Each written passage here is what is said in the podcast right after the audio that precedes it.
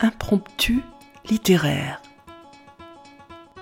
Voici quelques pages écrites par Anne Brunswick sur les Juifs de Sibérie, poétesse et universitaire, dont nous avons choisi de vous donner le témoignage. Amis auditeurs, bonjour. Aujourd'hui, nous vous proposons la lecture à plusieurs voix. Les femmes en avaient payé le plus lourd tribut. Le cas de Yissou. Pour amener un peu de légèreté dans cet univers marqué par une histoire souvent Je vous ai choisi un extrait du chapitre 9, intitulé Assise près de l'incubateur, espèce de navire miniature en plexiglas. On sélectionne la main-d'œuvre destinée aux mines, aux chantiers, aux coupes de bois. Des textes d'auteurs du XXe et du XXIe siècle viennent jusqu'à votre oreille. Écoutez.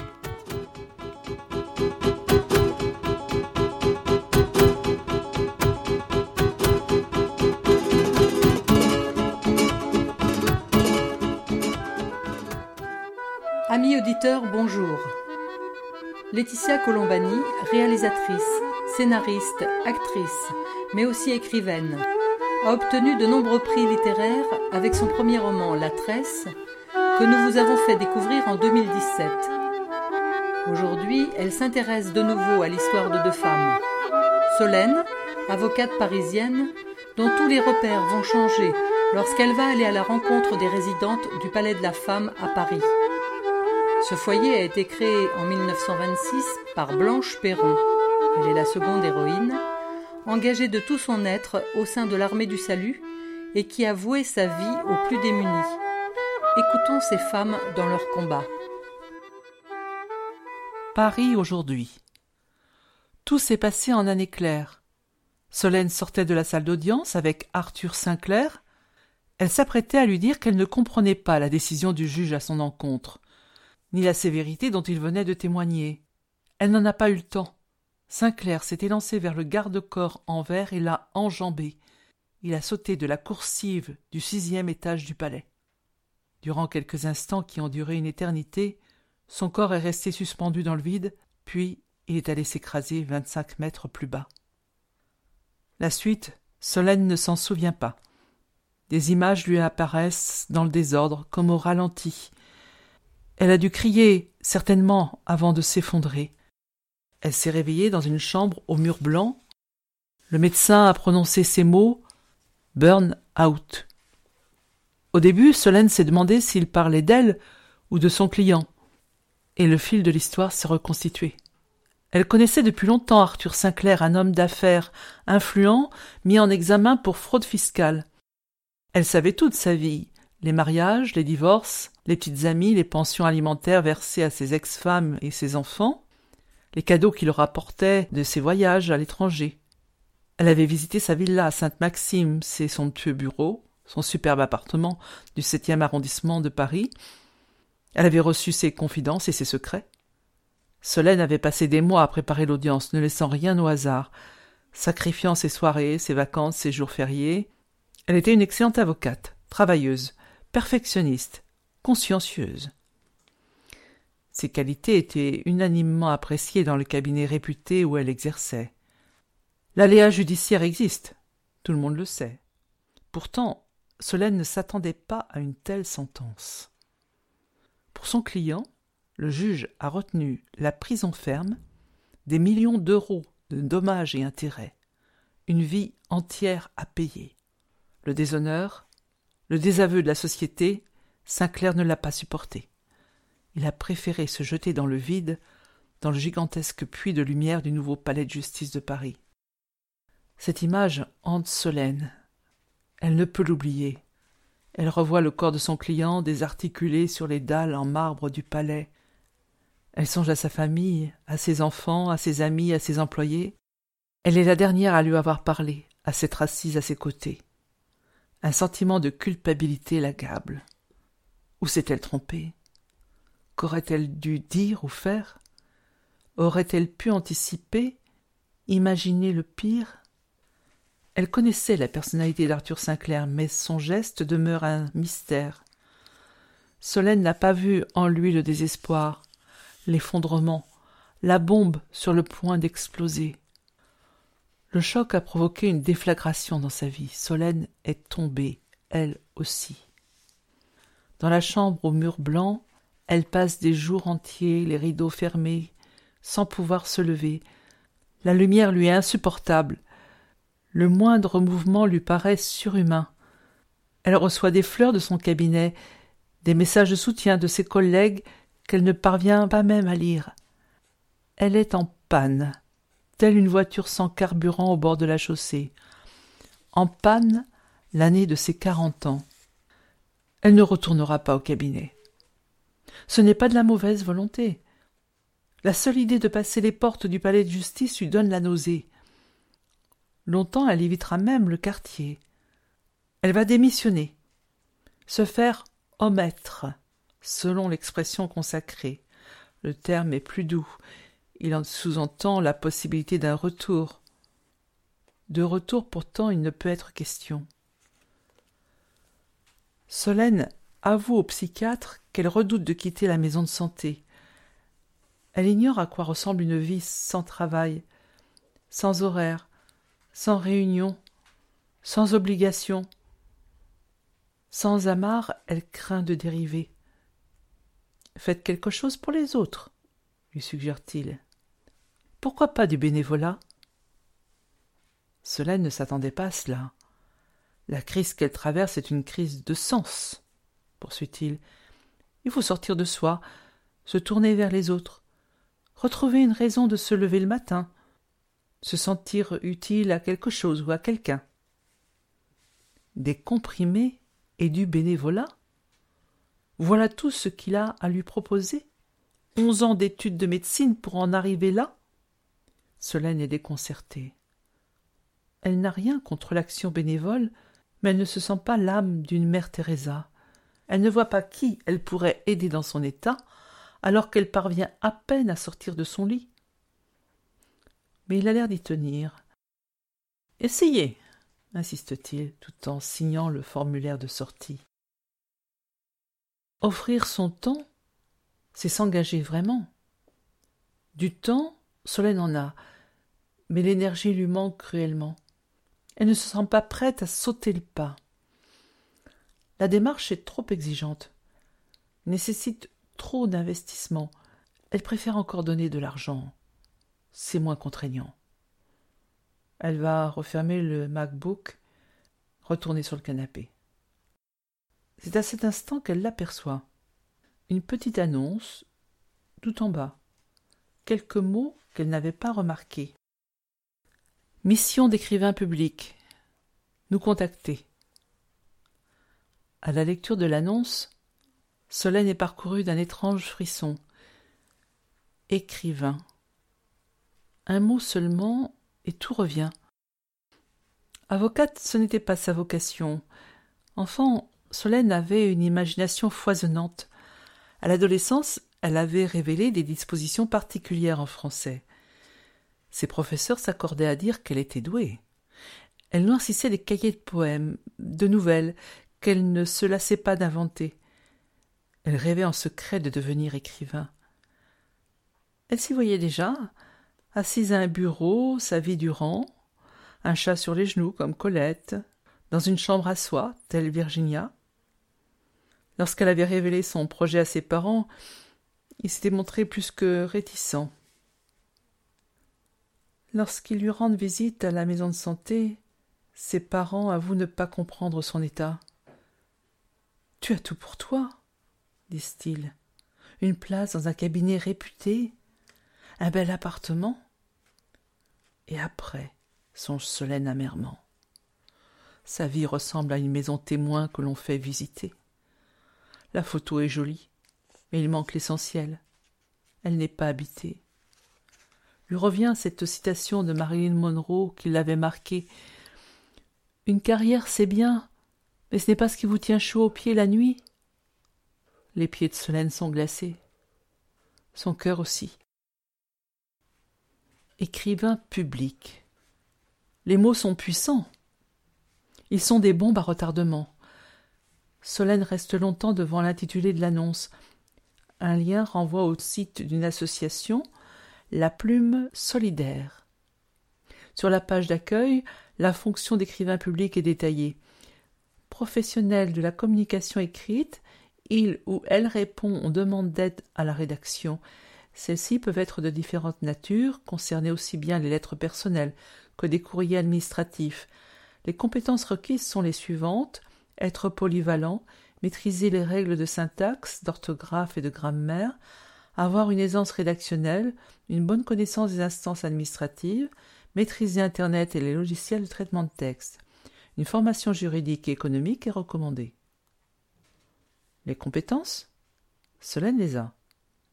L'annonce lui correspond en tout point. À l'université, ses professeurs louaient la fluidité de son style, la richesse de son vocabulaire. Au cabinet, il n'était pas rare que ses confrères viennent lui demander conseil pour rédiger leurs conclusions. Tu écris bien, lui disait-on. Mettre ses mots au service de ceux qui en ont besoin, l'idée lui plaît. Elle saurait faire cela. Oui, elle saurait. Un dernier point précise qu'il faut avoir un bon sens de l'écoute. Auprès de ses clients, Solène a appris à se mettre en retrait, à les laisser se confier. Un bon avocat est aussi un psychologue, un confident. Elle a recueilli son lot de confessions, de secrets jusque-là inavoués. Des larmes, elle en a séché. Elle a ce talent-là. Elle est de ceux à qui l'on parle volontiers. Il faut sortir de soi, a dit le psychiatre. Se sentir utile à quelque chose ou à quelqu'un. Sans plus réfléchir, Solène clique sur l'onglet Contact de l'association. Elle rédige un message et l'envoie. Après tout, cela vaut mieux que de mourir à petit feu sur le canapé. Et puis la plume solidaire est un joli nom, se dit-elle. Cela ne coûte rien d'essayer. Le lendemain matin, elle reçoit un coup de fil du responsable de l'association. Il s'appelle Léonard. Au téléphone, sa voix est claire, enjouée. Il lui propose un rendez-vous le jour même dans son bureau du douzième arrondissement. Prise de cours, Solène accepte et note l'adresse sur un bout de papier.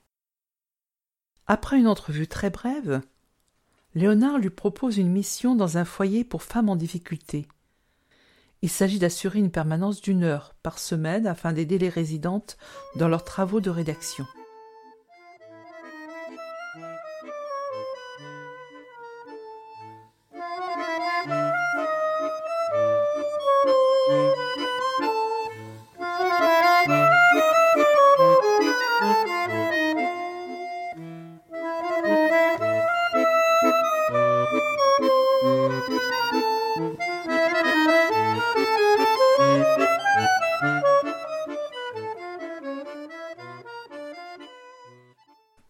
1925 Pas ce soir, il fait trop froid. S'il te plaît, n'y va pas. Par la fenêtre du salon, Albin regarde les flocons tombés de sur la capitale. En ce début du mois de novembre, les températures sont glaciales. Un vent du nord souffle dans les allées, arrachant aux arbres leurs dernières feuilles. Paris se couvre d'un linceul. Blanche, tu m'entends? Tu n'es pas en état. Blanche ne l'écoute pas. Elle boutonne sa jupe, enfile sa jaquette en jersey bleu marine, sans prêter attention à ses protestations. Albin est inquiet. Blanche s'est remise à tousser. Son affection des poumons est en train de s'aggraver. Elle n'a pas dormi de la nuit, les quintes l'ont assaillie des heures durant, l'abandonnant exsangue au petit matin. Il la supplie d'aller voir le médecin. À quoi bon souffle-t-elle? Le docteur Hervier lui prescrira du repos et des cures au grand air, la belle affaire. Blanche n'a pas l'intention de s'exiler dans ces établissements destinés aux malades et aux retraités. Albin évoque leur maison de Saint-Georges, en Ardèche. Il pourrait s'installer là-bas, loin du rythme effréné de Paris, mener une vie paisible. Voilà qui serait bon pour sa santé. Voilà qui serait raisonnable, a-t-il le malheur d'ajouter. Raisonnable, Blanche ne l'est pas. Elle ne l'a jamais été. Je ne suis pas en état, et après, lance-t-elle. Je me reposerai dans l'éternité. La sacro-sainte phrase est lâchée. Albin se fâche, il l'a entendu tant de fois. Autant que ses promesses de se soigner. Sa femme est une obstinée, une guerrière, un chevalier. Il se dit qu'elle mourra ainsi, l'épée à la main, au combat. Il la regarde sortir, vaincue. Il sait qu'aucun argument ne la retiendra. Blanche n'a jamais différé quoi que ce soit pour raison de santé. Ce n'est pas à cinquante-huit ans qu'elle va commencer. Les trois S à son col sont plus qu'un ornement. Ils sont une mission, une vocation, sa raison d'exister. Soupe, savon, salut. Trois mots résumant à eux seuls l'engagement de sa vie, venir en aide aux plus démunis. Tel est le credo de l'organisation qu'elle sert fidèlement depuis près de quarante ans. Blanche naît à Lyon en 1867 d'un père français et d'une mère écossaise. Elle grandit à Genève. Son père, pasteur, décède lorsqu'elle n'a que onze ans. Sa mère se retrouve seule à élever leurs cinq enfants. Cadette de la fratrie, Blanche témoigne déjà d'un fort tempérament. Éprouvant une profonde empathie pour la souffrance d'autrui, elle entre en rébellion contre toutes les formes d'injustice.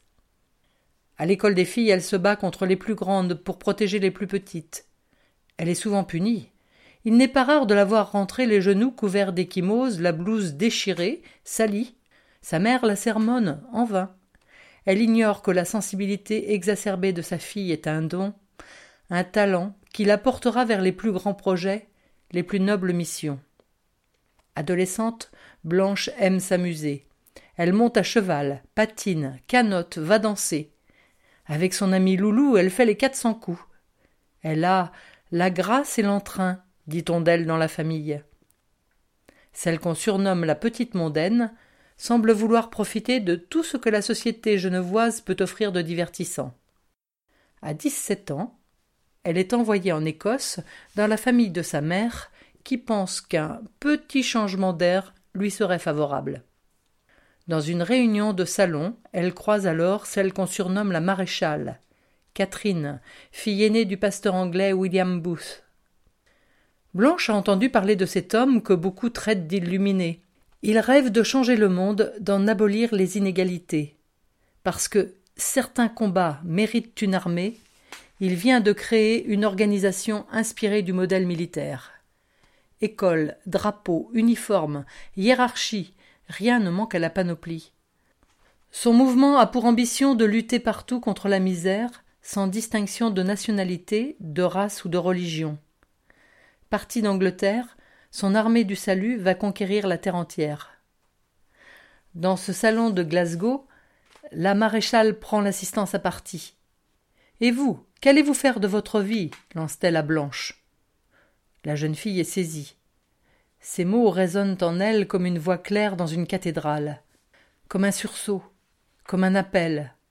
Ils font écho à cette phrase d'un texte entendu au temple qui l'a intriguée. Quitte tout, et tu trouveras tout.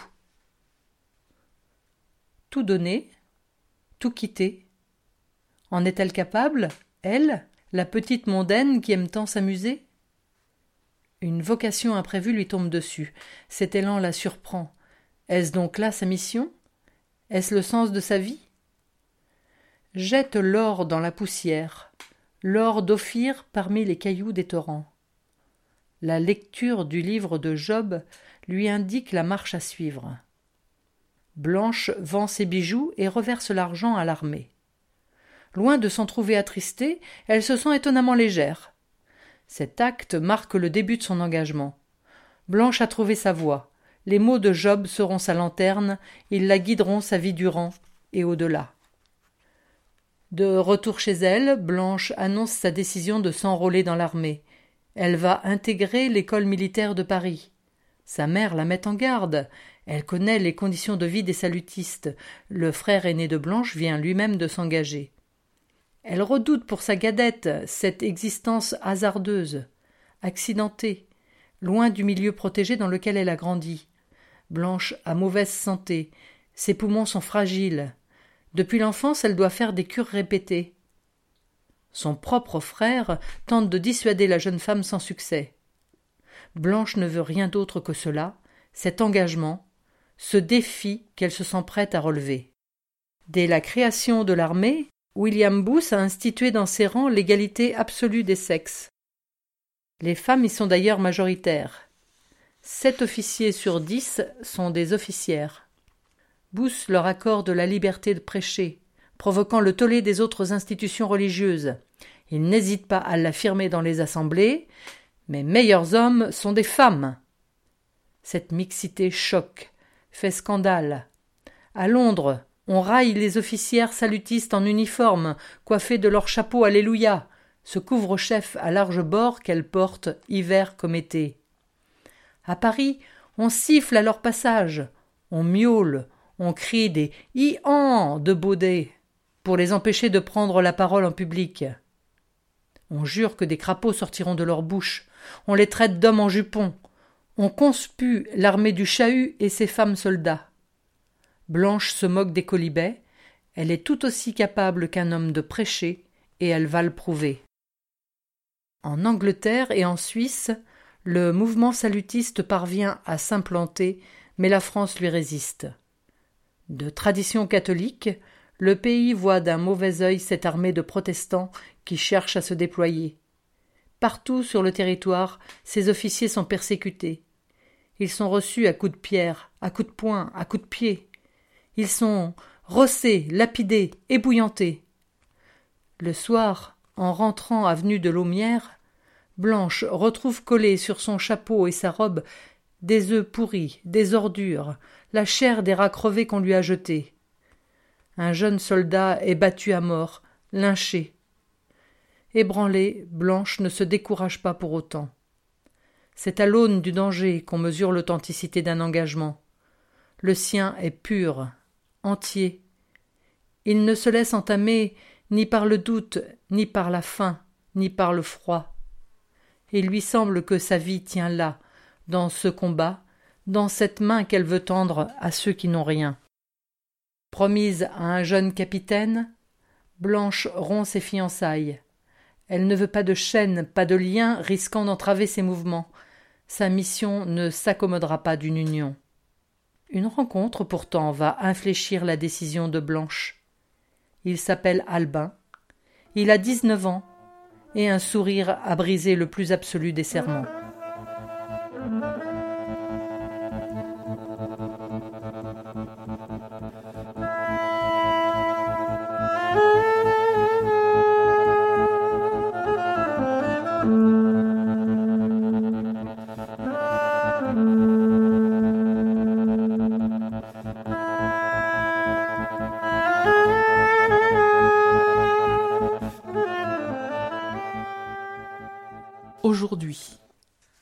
La directrice du foyer lui a donné rendez-vous le lendemain. Le foyer est beaucoup plus grand qu'elle ne l'imaginait. Elle s'attendait à quelques bâtisses en fond de cour, plus ou moins délabrées. Haut de cinq étages, il domine le carrefour. Un large fronton en arc de cercle surmonte l'entrée. Devant la façade, deux plaques en bronze ont été apposées. Solène s'approche, intriguée. L'édifice date du début du XXe siècle. Inscrit au titre des monuments historiques, il porte le nom de Palais de la femme. Étrange appellation. Le mot suggère quelque chose de somptueux, la résidence d'une reine, pas un établissement pour femmes en difficulté. La directrice l'invite à pénétrer dans un vaste hall faisant office de foyer. L'endroit est clair, agrémenté de plantes, de fauteuils en osier et d'un piano à queue. Une verrière zénitale laisse entrer la lumière. L'espace est accueillant, chaleureux. C'est le cœur névralgique du palais, commente la directrice. Les résidentes s'y retrouvent souvent pour discuter. Certaines activités s'y tiennent aussi. Elle conseille à Solène de s'y installer pour sa permanence. Elle sera plus accessible ici que dans un bureau. En tout, plus de quatre cents personnes résident là sans compter les 57 employés parmi lesquels des travailleurs sociaux, des éducateurs jeunes enfants, des agents d'entretien, des employés administratifs, des comptables et des techniciens. Solène est impressionnée. Cet endroit est la tour de Babel. S'y mêlent toutes les religions, toutes les langues, toutes les traditions. La cohabitation n'est pas toujours facile, reprend la directrice. Quatre cents femmes, ça fait du bruit. Ça parle, ça claque, ça chante, ça crie. Ça se bat aussi parfois. Ça s'insulte, ça se réconcilie. Il n'est pas rare que des voisins viennent se plaindre. Les propriétaires du bâtiment d'à côté déposent régulièrement des doléances à l'accueil. Elle essaie comme elle peut d'apaiser les tensions. Certains riverains s'y font, d'autres préfèrent déménager. Ici, ce n'est pas le paradis, conclut-elle en raccompagnant Solène dans le hall. Mais les femmes ont un toit. Au palais, elles sont en sécurité. Si elles restent en moyenne trois ans, certaines vivent là depuis bien plus longtemps. La plus ancienne résidente est arrivée il y a vingt-cinq ans. Elle dit n'être pas prête à partir. Entre ces murs, elle se sent protégée. Solène quitte le foyer, un peu rassurée. L'endroit est plus agréable qu'elle ne l'imaginait. Il est lumineux, vivant. Ce n'est peut-être pas si terrible, après tout, une heure de bénévolat par semaine. Elle rédigera quelques lettres et le tour sera joué. Elle pourra dire au psychiatre Je l'ai fait. L'exercice lui coûtera moins qu'elle ne l'avait pensé. Elle regagne son appartement d'un pas plus léger. Ce soir-là, elle s'endort sans médicaments. Elle n'a, en vérité, aucune idée de ce qui l'attend. C'est aujourd'hui, le premier jour de Solène en tant qu'écrivain public au palais. Elle ne sait où se poser. Elle hésite, avise une table flanquée de deux chaises dans un coin. Elle sort de son sac un bloc-notes et son MacBook dernier cri. Elle se sent gênée soudain d'exhiber l'appareil ici. Les portables et les ordinateurs sont les nouveaux signes extérieurs de richesse. Quel manque de tact d'étaler son train de vie. Elle se maudit de ne pas y avoir pensé plus tôt. Un instant, elle est tentée de fuir, se cacher. Trop tard. La permanence va commencer. Les minutes passent et personne ne se manifeste. Elle commence à se demander pourquoi elle est là. La directrice devait prévenir les résidentes de son arrivée. Cela n'a pas dû être fait, ou bien les femmes s'en moquent. Elle s'attendait à être mieux accueillie. Quelle perte de temps, personne n'a besoin d'elle ici. La permanence s'est écoulée sans qu'aucune résidente soit venue la solliciter. Elle s'apprête à se lever lorsqu'apparaît une femme âgée tirant derrière elle un cabas à roulettes. Elle se dirige droit vers Solène. Pour lire les lettres, c'est vous? lance-t-elle sans préambule comme on jette un os à un chien. Elle a un fort accent étranger, slave ou bien roumain. Solène est prise de court. Je suis là pour rédiger des lettres, répond-elle, mais lire, c'est possible aussi. Ouvrant son chariot, la femme commence à sortir un fratras de courriers en tout genre, des enveloppes à en-tête administrative, des cartes postales, des prospectus, des publicités. Son caddie est rempli à ras-bord. Elle vide tout sur la table devant Solène éberluée. Lis-moi, s'il te plaît. Lorsque Solène jette un coup d'œil à l'horloge du foyer, deux heures ont passé. Elle n'en peut plus. L'endroit s'est vidé, les buveuses du thé ont disparu, tout comme la tricoteuse. Auprès d'elle, la Serbe ne paraît pas s'impatienter. On finira une autre fois, finit par annoncer Solène. Je dois y aller. La résidente acquiesce sans protester. Elle ouvre son caddie, y fourre toutes les publicités, et lettres qui n'ont pas encore été ouvertes au milieu de celles déjà lues, et s'éloigne sans dire merci. Un peu désappointée, Solène enfile son manteau en se dirigeant vers la sortie. Quelle étrange journée. Plutôt déroutant pour un début. Au moins j'ai pu aider quelqu'un, conclut-elle en tentant de donner un sens à cette séance pour le moins incongrue. Au moment de partir, elle aperçoit la Serbe dans l'entrée. Penchée sur une poubelle, elle est en train d'y vider tout le contenu de son caddie. Solène reste hébétée. Il est neuf heures du soir. Sa première permanence au palais vient de s'achever.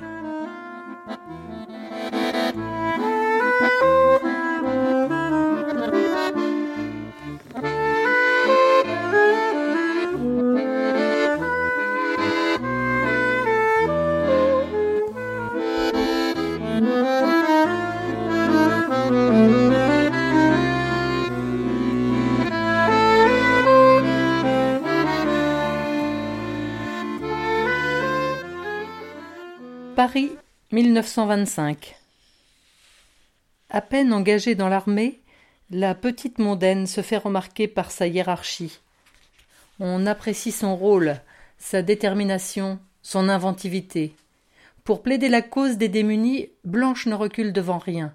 Elle s'improvise journaliste, chanteuse de rue, oratrice. Elle déambule en femme sandwich pour vendre la revue de l'armée dont elle devient rédactrice. Elle joue de la guitare, du tambourin sur les boulevards. Elle multiplie les appels, mendie les dons en nature.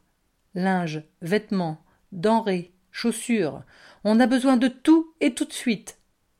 Elle prend la parole dans les réunions, les assemblées. Elle alpague les passants, arpente les restaurants, les cafés.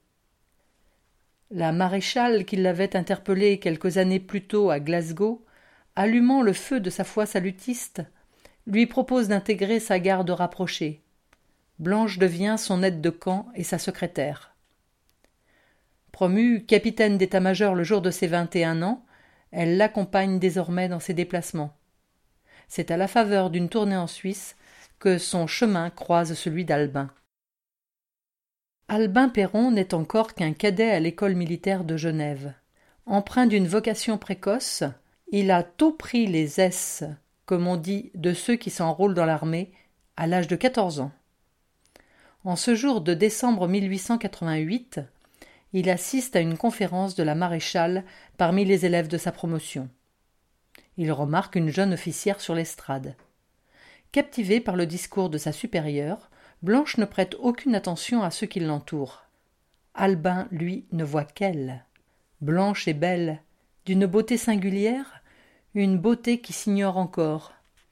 Il détaille ses cheveux bruns, son teint mat, son regard vif sous le chapeau Alléluia. Dans les rangs des cadets, on raille volontiers ce couvre-chef envahissant, mais Albin le trouve gracieux ce jour-là, autour de ce visage aux traits si harmonieux. Qui est-ce? demande-t-il à son voisin. Capitaine d'état-major Roussel, répond l'interrogé. Blanche. Sa Blanche.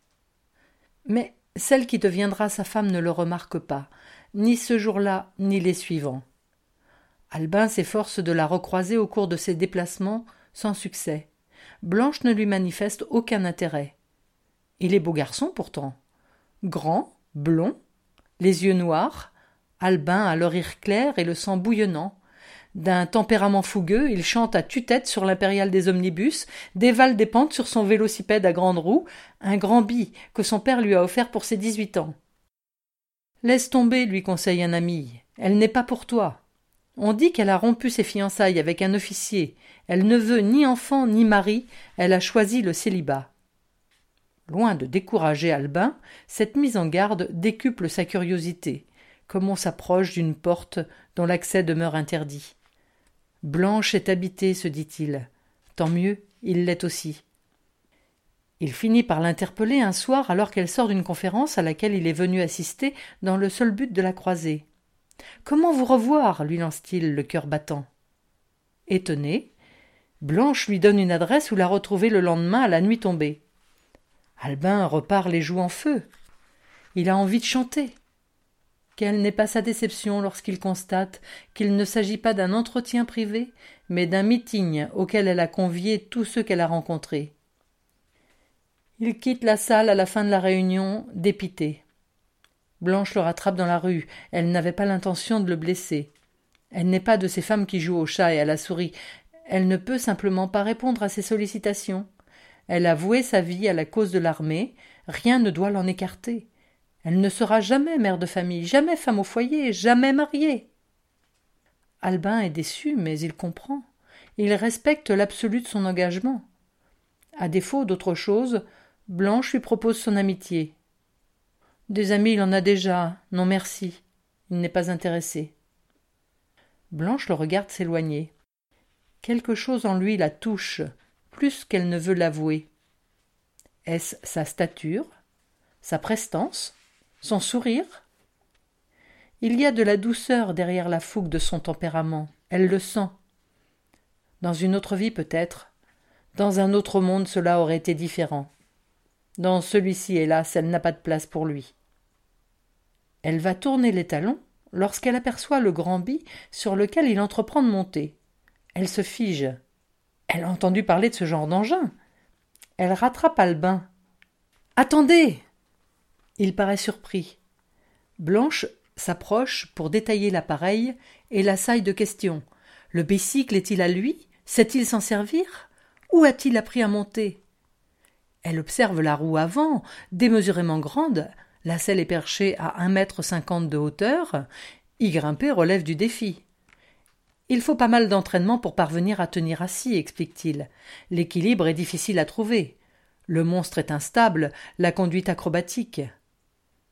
Une étincelle s'est allumée dans les yeux de Blanche. Elle chemine souvent à pied, faute de transport en commun. Un tel engin faciliterait ses trajets. Que de temps ainsi gagné Un temps précieux pour l'armée. C'est décidé, Blanche veut apprendre. Elle tente de convaincre Albin de devenir son professeur. Quelques leçons suffiront, promet-elle. Elle est sportive. Adolescente, elle a fait du cheval, du patinage, de l'aviron. Elle rejoint Albin le lendemain sur un chemin isolé à l'orée de la ville. À la voir pédaler ainsi, Albin est pris d'une certitude. Il veut passer sa vie auprès de cette femme singulière. Tout en elle lui plaît.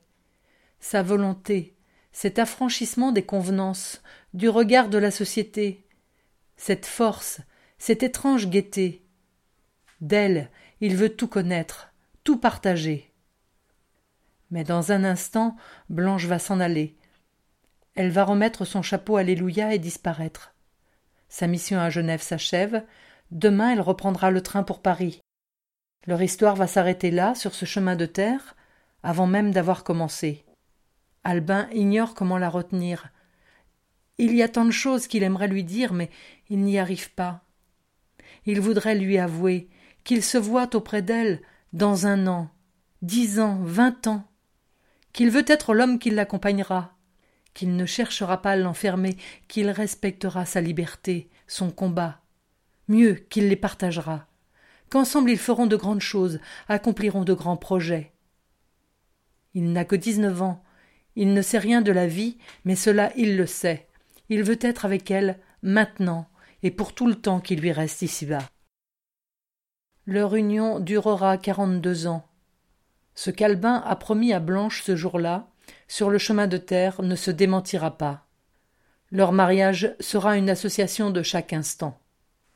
En ce soir de novembre 1925, Blanche a cinquante-huit ans. Tandis qu'il la regarde s'éloigner sous la neige dans les rues de Paris, Albin songe qu'elle est toujours cette femme libre et volontaire, cette jeune officière obstinée, juché sur le grand bi. Son entêtement est un don, un moteur qui l'a fait avancer. Blanche est malade, mais elle est en vie, et elle a encore de grands projets à mener.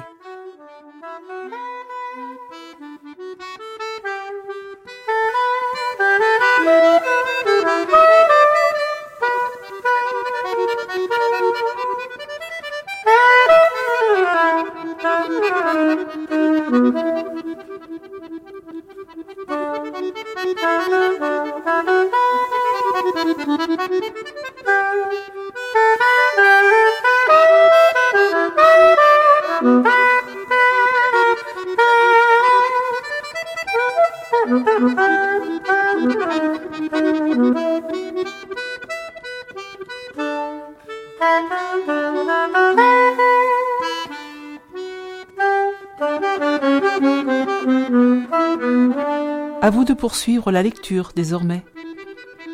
Le roman de Laetitia Colombani est paru chez Grasset en mai dernier. Marie, Anne et Guylaine ont préparé et lu pour vous ces extraits. Yvan et Claude Michel en ont assuré l'enregistrement et le montage. Lors des pauses musicales, vous avez pu entendre des extraits de La Belle Époque d'Émile Parisien et de Vincent Perani. À bientôt! Chers auditeurs, si vous souhaitez réagir à cette émission, en connaître les horaires, la télécharger, nous rejoindre, rendez-vous sur le site de Radio G 101.5 ou sur le site de l'émission www.impromptu.fr. Vous nous y retrouverez